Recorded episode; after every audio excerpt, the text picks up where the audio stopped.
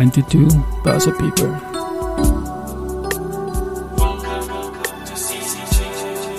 Is now in season 2. Presented by Baderbank.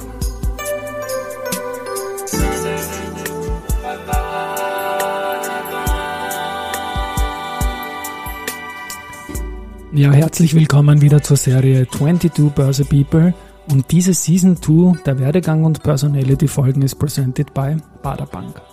Mein Name ist Christian Drastil, ich bin der Host dieses Podcasts und mein vierter Gast in Staffel 2 ist Volker Meindl, der für das Zertifikate-Marketing bei BNB Paribas zuständig ist und mit seinem Institut mit acht Siegen Rekordchampion in der Kategorie Hebelprodukte beim Zertifikate Award Austria ist.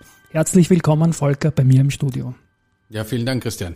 Du, ich freue mich, du bist ein Deutscher wieder mal. In der Staffel 1 haben wir immer wieder Deutsche zu Gast gehabt, auch den Peter Heideneck, den Christoph Boschan, jetzt dich. Ja. Und Baderbank, der, der Presenter, ist ja auch aus Deutschland. Lieber Volker, wir sind ja eigentlich Journalistenkollegen, wobei du den genau umgekehrten Karriereweg wie ich genommen hast. Du bist heute Top-Banker und kommst aus dem Journalismus. Ja. Und ich bin heute mittelprächtiger Journalist und komme aus dem Bankengeschäft. Sag mal 1994, wie hat denn das bei dir begonnen? Du warst freier Redakteur in einer Zeit, wo die Börse noch nicht so hip war, das ist erst später losgegangen. Aber wieso hast du dich entschieden, 94 bei einer Bank, äh, bei einem Medium anzufangen?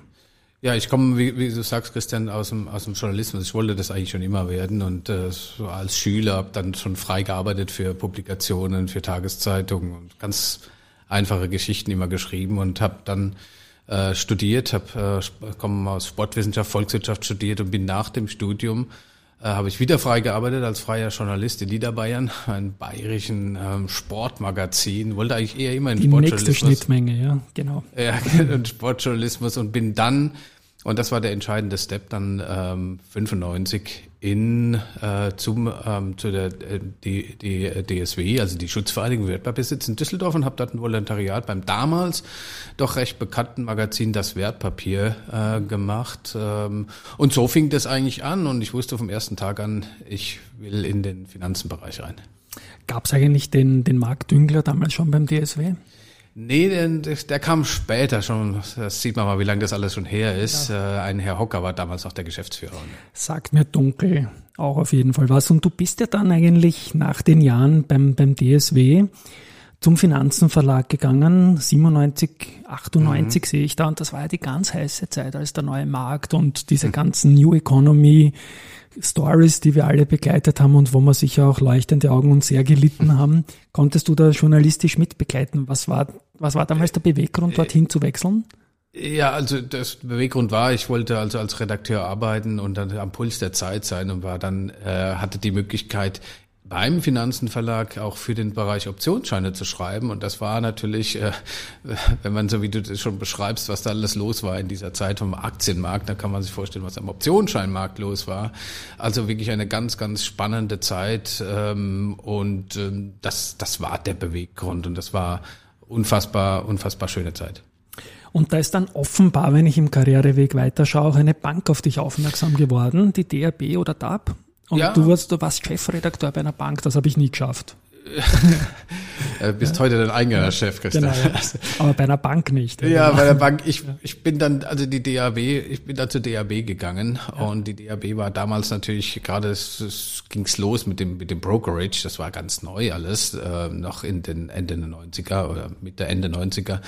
Und ähm, und man hat eine Publikation gegründet, äh, Investor Magazin, beziehungsweise ich habe sie dann mehr oder weniger geleitet und äh, ganze Redaktion dann zusammen äh, getrommelt und äh, war ein richtig großes Team und man hatten mit, ja, das war wirklich damals mit das auflaufungsstärkste Finanzmagazin, das es gab. Ging also an alle Kunden, natürlich kostenfrei und ging an alle Kunden der DAB.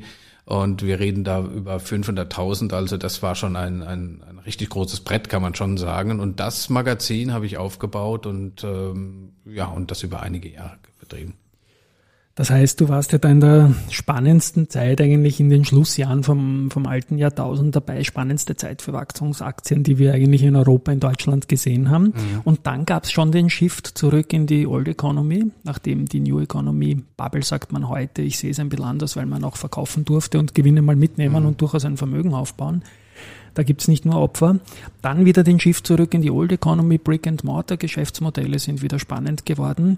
Wie hast du quasi redaktionell, da sind ja viele Leute auch weggefallen, weil sie mhm. nichts mehr von der Börse wissen wollten plötzlich. Wie hat man da redaktionell damit umgehen können, jetzt für die Bank und auch als Redakteur? Ja, es gab viele Veränderungen damals und ganz klar der Markt, du hast das beschrieben, das war ein, ja und somit auch personell Hire and Fire war also unheimlich viel Bewegung und viele Leute haben viel Geld verdient, viele Leute haben viel Geld verloren.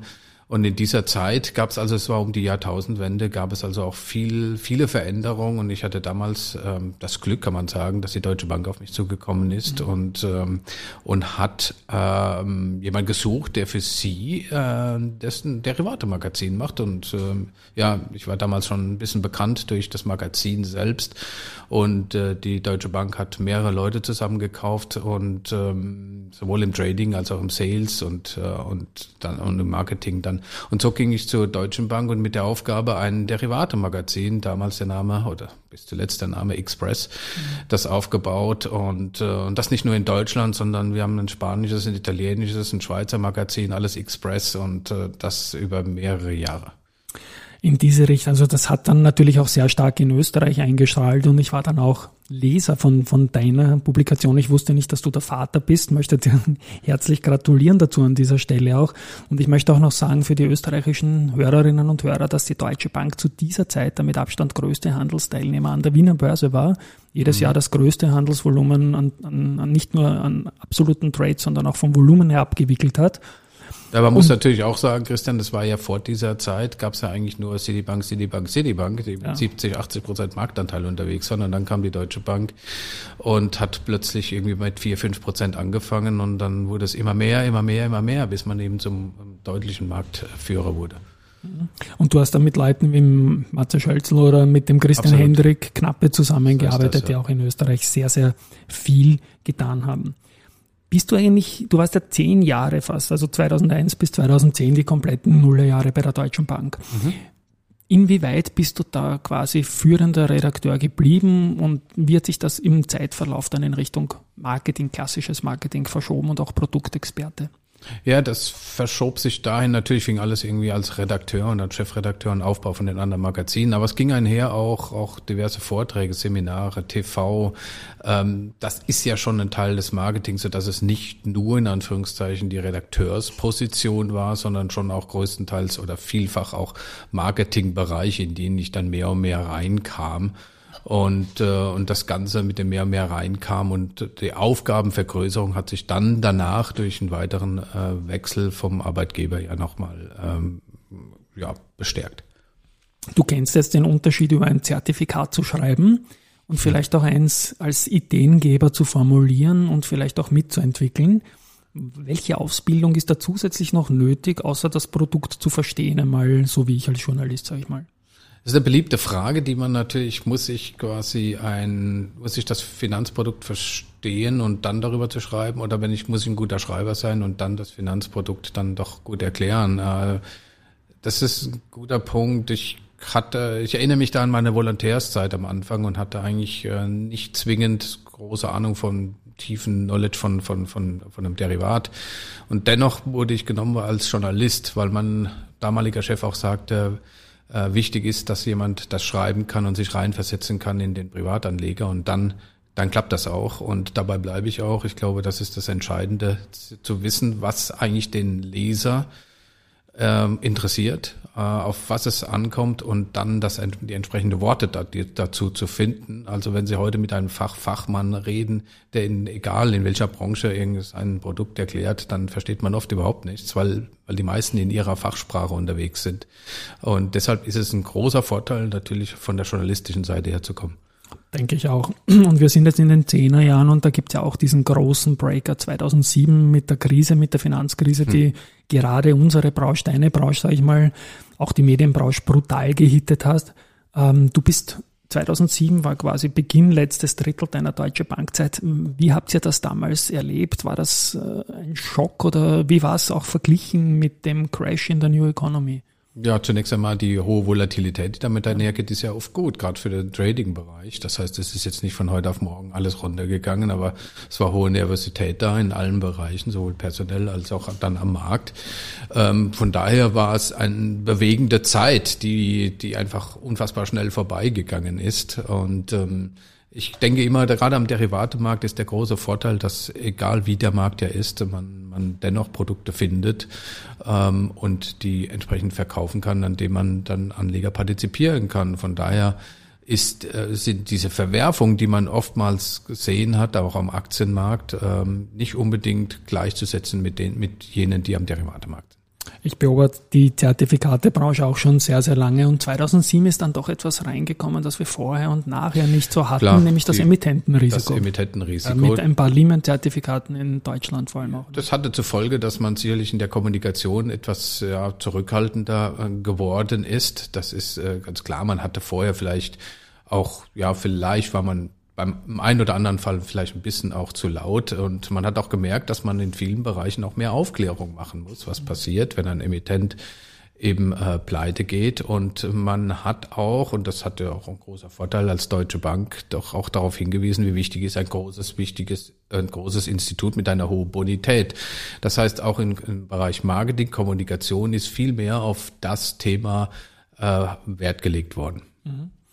Und der letzte große Wechsel in deiner Karriere war dann von der Deutsche Bank hin zu BNB Paribas, also von einem großen Institut zum anderen großen Institut. Beide hatten Expertise im Zertifikatebereich.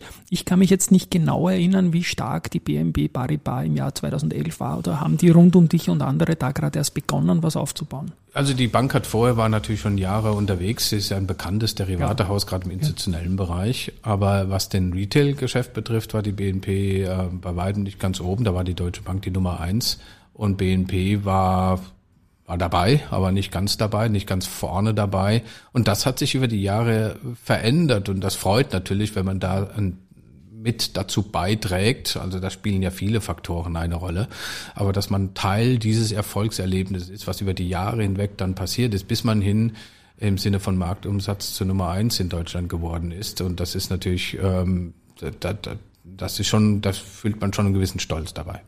Wir treffen uns jetzt hier auch Ende August im Vorfeld vom Zertifikatewort in Österreich auch, der am 22.09. stattfinden wird. Eure Bank hat da in 15 Jahren, also ich spreche jetzt von BNP Paribas, achtmal die Hebelzertifikate-Kategorie gewonnen. Also ich denke, die Jury wird sich da nicht ganz geirrt haben. Das ist definitiv eine Stärke von euch, oder? Das absolut. Und äh, es zeigen auch diverse Preise in Deutschland, die wir dafür bekommen, für Hebel. Wir sehen uns traditionell auch als Hebelhaus, also von der Historie her, dass äh, wir haben zwar auch viele Anlageprodukte und haben auch diverse Preise schon im Anlageproduktebereich bekommen, aber äh, Hebel, das ist unser ja, DNA, würde ich sagen. Mhm. Ich meine, 469.531 Turbos, 138.000 Optis, 25.000 Faktorzertifikate. Diese Zahl ergibt sich aus Flow-Produkten. Ja. Erklär doch mal kurz, wie es zu dieser Zahl kommt für die Hörerinnen, bitte. Ja, das hört sich viel an, ist natürlich auch viel, aber man muss natürlich sehen, äh, dass, dass viele Kurzläufer dabei sind. Dann gibt es viele Produkte, die dann auch ausnocken. Äh, hier ist einfach alles summiert worden und man muss sehen, was eine große Anzahl an Basiswerten, an, an Aktien gibt, internationale Aktien, dann reden wir auch durchaus, äh, reden wir auch über Rohstoffe, über Währung. Ähm, und äh, da kommt über Indizes, da kommt eben eine ganze Menge an Basiswerten schon, äh, schon zusammen. Und wenn sie dann, wenn man dann noch die ganzen Laufzeiten nimmt, die ganzen Basispreise, also die Knockout-Barrieren nimmt, wo man ja alles Mögliche abdecken will und auch muss am Markt, weil das ist doch ein stark kompetitiver Markt, äh, dann kommt man schon eben auf so eine Summe. Ich komme zum nächsten Punkt. 71.100 Bonuszertifikate. Das ist auch so eine Riesensumme. Ich bin ein Fan von Bonuszertifikaten. Ich oute mich. Die sind jetzt auch wieder spannender geworden, weil es wieder ein bisschen Zinsen gibt und ein bisschen Volatilität gegeben hat, jetzt vor allem im ersten Halbjahr. Ähm, ich nehme an, es ist eine ähnliche Geschichte wie du auf diese Zahl, auf diese gigantische Zahl kommst und gibt es auch Kunden, die das abschreckt, jetzt vielleicht mal ein bisschen, dass es zu viel gibt an Angebot und was macht man? Ihr habt alle Feinde auf der Homepage und, und ein bisschen Guides zur richtigen Anlageentscheidung, das, ja? Das ist ein wichtiger Punkt. Ich glaube schon, dass es für Neueinsteiger erstmal abschreckend ist, so viele Produkte zu sehen, weil man natürlich vor lauter Bäume den, den Wald nicht mehr sieht. Das ist, äh, das ist ein großes Thema. Das gehen wir auch, auch an auf der Website in der Kommunikation, um einfach zu sagen, auf was kommt es denn an, was ist denn wichtig. Und da gibt es ein paar Kriterien, äh, wenn man die beachtet, dann merkt man, dass am Schluss einfach, wenn man, nimm an, man sucht ein Bonuszertifikat auf äh, ja, eine, auf die Verbund beispielsweise, dann äh, gibt es eben bestimmte Kriterien, bestimmte Laufzeiten, äh, die man die man priorisiert, die man für sich priorisiert und dann wird man feststellen, dass es am Ende gar nicht mehr so viel gibt. Und äh, in der Summe gibt es so viel, weil es sehr individuelle Ansätze gibt, ein Bonuszertifikat auszusuchen, also nochmal Basispreis, äh, Barriere beziehungsweise und Laufzeit und so weiter. Und da, so kommen am Ende kommt so eine Riesenzahl zusammen. Gut, Volker, das führt mich eigentlich gleich zur nächsten Frage an dich als Printexperte früher. Ja, ich weiß, dass du mittlerweile diversifiziert hast, auch in deiner Mediensicht irgendwie und auch hier das Medium YouTube oder auch Podcasts einsetzt zur Information von Anlegern, um aus dieser Vielfalt an Produkten mhm. dann einfach ein bisschen eine Guidance zu kriegen. Wie, wie setzt du den Mediamix an? Ja, wir haben nach wie vor ein Magazin, ähm, ein Quartalsmagazin mittlerweile und äh, ja gut, ich, kenn, ich komme selbst aus dem Print, allerdings soll das ja nichts heißen, sondern man muss sich ja auf die Privatanleger einlassen. Man muss dazu sagen, wir haben viele ältere äh, nach wie vor, viele ältere Investoren, die Print mögen, deshalb machen wir das Print, was im Übrigen auch ein tolles äh, Branding-Instrument ist.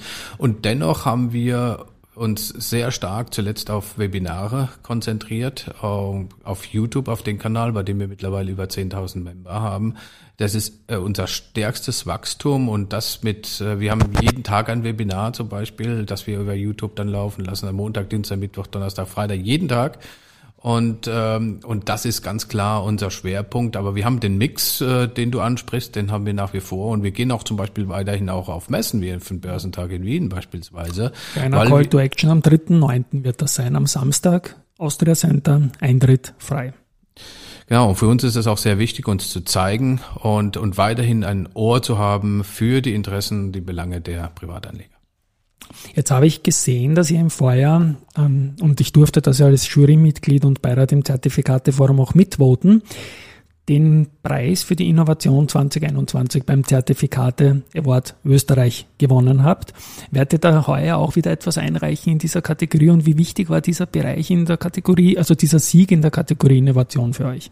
Ja, der war sehr, der war sehr wichtig und entsprechend haben wir auch Werbung dafür gemacht. Wir sind da ganz, ganz stolz über die Nachkaufanleihe und wir haben heuer eine eingereicht, eine Nachkaufanleihe natürlich auf, also auf den Euro-Stocks mit, mit aktualisiert und mit attraktiven Konditionen. Mal schauen, ob's reicht. Also mir hat das Produkt im Fall getaugt. Ich möchte es kurz zusammenfassen. Es ist eine Anleihe, wo zunächst nur die Hälfte investiert wird, mhm. ähm, zum Beispiel in den Eurostocks. Ich glaube, im konkreten Fall ist es der Eurostocks, oder? Ja, Eurostocks, so ist ja, es. Genau. Ja. Und der Rest wird in Cash gehalten mit, glaube ich, 6,25 Coupon mhm. und bei, sollten der Markt um 10, 20, 30, 40, 50 Prozent sinken, wird in 10 Prozent Rauschen nachgekauft. Also finde ich ein tolles Produkt. Ja, ist gerade bei institutionellen ja. Anlegern sehr, sehr beliebt im Moment. Ist es nicht aufgrund der Einfachheit der Struktur auch gerade bei Privaten ein Thema oder? Absolut. Ich glaube auch der Name, also so ja, komisch okay. wie das klingen mag, so. aber das ist ähm, allein der, Na, der, der Name verrät ja schon ein bisschen was und das hilft, äh, wenn man jetzt irgendeinen einen kryptischen, strukturierten Produktnamen gewählt hätte, Nachkaufanlage, da kann man sich schon ein bisschen was darunter vorstellen und das ist sicherlich auch ein Teil des Erfolgsgeheimnisses. Ja, und ich glaube auch, wenn der Markt nach oben fährt, dann bist du halt nur bei der Hälfte dabei und kriegst den Rest gut verzinst. Ja. Das passt gerade in die Köpfe der Absolut. Anleger rein, die eigentlich noch immer in großer Mehrheit momentan eher nichts verlieren wollen, als allzu große Gewinne auf, auf Risiko anzugehen. Gut, was haben wir noch? Wir haben, hier habe ich noch stehen, Indexzertifikate. Da habt ihr 200 im Angebot circa, mhm. die in Österreich äh, verfügbar sind. Wird sich da der, der, der Markt in den letzten Jahren? Es gibt ja viele neue Indexanbieter. Was wird da gekauft? Noch immer die klassischen DAX, ja, Eurostocks, das, oder? Das muss man schon sagen. Da ist jetzt nicht unbedingt die große Innovation gewesen. Ne? Und es gibt die klassischen Indexzertifikate, die es halt auf den DAX, auf den Stocks und auf äh, sonstige klassische Indizes gibt. Ähm, das ist äh, nach wie vor das, das, das, das, ja, das, wie sagt man so schön, das, ähm, das Standardprodukt, was quasi jeder auch so im Angebot hat. Was würdest du sagen, als Emittentenvertreter war die größte Innovation aus der gesamten Branche raus in den vergangenen drei Jahren? Wow. Welcher Trend? Sind das die besseren Internetseiten, die Finder oder, oder produktseitig irgendwas? Du meinst jetzt produktseitig oder Produ komplett in der Branche? Insgesamt in der Branche. Was hat die Branche? Ich meine, digital waren wir immer schon, sage ich mal, das ja. war eine der digitalsten Branchen schon, als man das Wort Digitalisierung noch gar nicht angesprochen hat. Das geht gar nicht anders beim Produkt, mhm. auch bei der Emissionsart. Aber was hat die Branche in den letzten drei Jahren deiner Meinung nach weitergebracht? Ich habe im Hintergrund, dass er mal nur war, um Gottes Willen, Regula Regul Regulator, mhm. Regulator, Regulator. Und aber trotzdem glaube ich, dass sich die Branche irgendwie neu erfunden hat und gerade jetzt wieder sehr gut dasteht. Was waren da deiner Meinung nach die positiven Trigger dafür?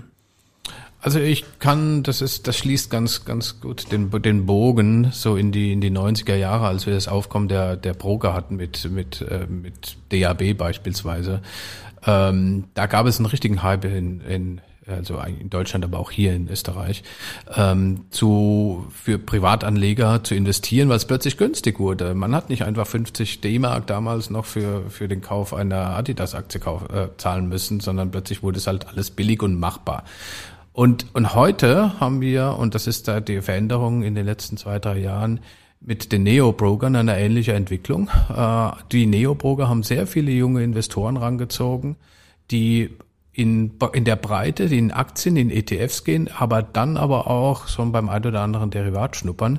Und das sind junge Leute, die dadurch herangeführt werden, äh, die es einfach ist, der Zugang einfach ist zu den Produkten und vor allem günstig ist. Und das ist eine, eine große Veränderung, eine wichtige Veränderung, ein neuer Step, der mich so ein bisschen an die 90er Jahre erinnert mit den Brokern, und äh, das hat unsere Branche, von der man im Übrigen vor, vor drei, vier Jahren noch gesagt haben, ja, das sterben aus und die älteren Investoren, irgendwann sind sie nicht mehr da und unten kommt nichts nach. Und genau das hat sich verändert und genau das bringt unsere Branche weiter voran. Wunderbar. Ich habe mich ja immer wieder auch beim deutschen Zertifikateverband, Lars Brander und so weiter bedankt, dass sehr, sehr viel der Arbeit, die dort auch strukturell gemacht wird, nach Österreich importiert werden kann.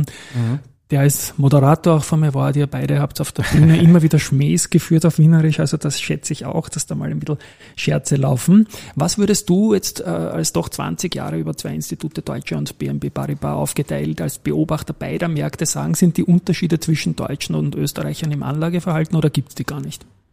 Der Österreicher ist tendenziell risikofreudiger. Das Echt? kann man schon sagen. Das ist also nicht äh, etwas, was wir als BNP Paribas, sondern auch andere Emittenten spüren. Mhm. Ähm, Viele Trader sind, also erstmal viele Trader kommen auch aus Österreich. Wir merken das im Übrigen auch bei Teilnehmern von, von Webinaren, kommen sehr viele aus Österreich und sind, ähm, sind weitaus, ja, ich kann es nur wiederholen, weitaus risikofreudiger, aggressiver bei ihren Investments. Also nicht, dass sie auch Anlageprodukte machen, aber hier scheint mir eine gewisse Aufgeklärtheit zu sein und auch eine Trading-Affinität. Im Bestand haben wir 98 Prozent Anlageprodukte und nur mhm. zwei mhm. Prozent Hebelprodukte. Das heißt eigentlich, dass der Turnover dann in den Hebelprodukten relativ hoch sein muss. Um, Davon kann man ausgehen. Ja. Jetzt ist immer die Frage auch, wo die äh, österreichischen Trader ihr Depot haben. Das ist natürlich dann auch immer wieder okay. die Frage. Wo und die Statistik, Statistik die, die ist wahrscheinlich ja. eher auf die österreichischen Banken mhm. bezogen. Ja. Äh, das müsste man da auch in Relation setzen. Spannend. Also wir haben in Österreich immer auch, du hast Brokerjet erwähnt, da waren Learnings auch, je weiter Osteuropa, desto risikofreudiger. Mhm. Hast du das auch mitgenommen? Absolut. Bei, bei Kunden im CI? E? Ja. Absolut. Also das kann man, ob man das jetzt weiter noch Richtung Osten tragen kann, diese, das, das weiß ich ehrlich gesagt nicht. Aber ähm, ich glaube, dass, um zusammenfassend nochmal zu sagen, der Österreicher ist risikofreudiger. Wunderbar. Dann eine kleine Frage noch, die ich auch allen stelle. Ich möchte jetzt keine Size wissen, aber hast du auch als aktiver Investor, als Real Money Investor deine Karriere begleiten lassen?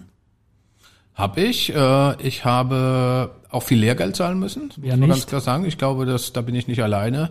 und äh, man lernt daraus und jeder sollte auch daraus lernen. Äh, das ist äh, ganz wichtig, dass man gerade als junger Mensch, so sage ich mal, das ist äh, ganz interessant, weil ich gerade gerade kürzlich ein Interview von meinem damaligen Mentor, den Dr. Anton Riedel von der Wirtschaftswoche, äh, gehört, der im Übrigen einen Preis von, vom, von der, äh, vom äh, Deutschen Derivateverband bekommen hat. Und der sagte, gerade als junger Mensch sollte man Derivate handeln, damit man dann, wenn man älter ist, klug damit umgehen kann. Mhm. Derivate bieten ja gerade ganz vielfältige bis hin zur Absicherung und so weiter Möglichkeiten. Glaubst du als Folgefrage noch, dass du deinen Job ähm, ähnlich ausführen hättest können, wärst du nie Real Money Investor gewesen? Ich glaube es nämlich nicht.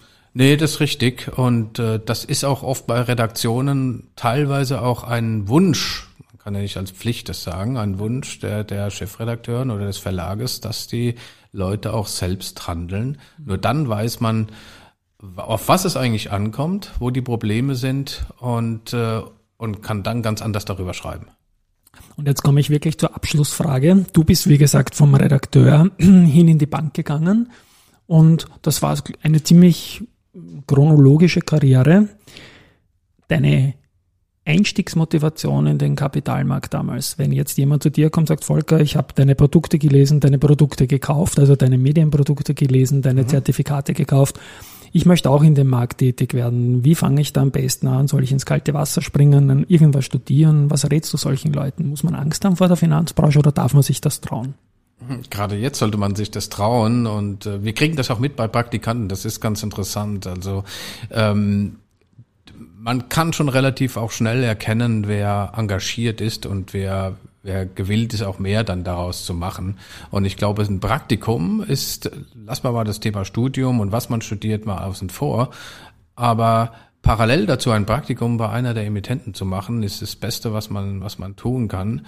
Und da reinzuschnuppern, Kontakte zu knüpfen und auch einfach hinter die Kulissen zu blicken das ist äh, wirklich ein sehr guter Einstieg, den ich damals nicht hatte, weil ich von einer ganz anderen Richtung kam. Aber den kann ich nur jeden, der eine gewisse Affinität hat und der natürlich ein bisschen vorher Know-how haben muss. Er muss schon ein bisschen ähm, von Finanzprodukten etwas wissen, aber das tun sie ja meistens durch Studium. Äh, kann ich das wärmstens empfehlen. Wunderbar. Ein schönes Schlusswort. Lieber Volker, danke, dass du hier bei mir zu Gast warst. Sehr gerne. Ich freue mich drauf. Ich muss mich selbst jetzt, ich habe mich in einer kleinen Ankündigung ein bisschen überholt, weil der Börsetag Wien wird zu dem Zeitpunkt, als wir das senden, schon vorbei sein. Ich hoffe, ihr wart dort. Wir werden ihn anspoilern. Also wir senden jetzt heute am 9.9. und am 3.9. Börsetag Wien ist schon vorbei. Wer es genossen hat, wird auch äh, die BMW Paribas und den Volker kennengelernt haben. Wir sehen uns dann beim Zertifikat Award in Wien. Der liegt noch in der Zukunft am 22.09. Viel Erfolg ja. dafür und danke, dass du da warst. Besten Dank, Christian.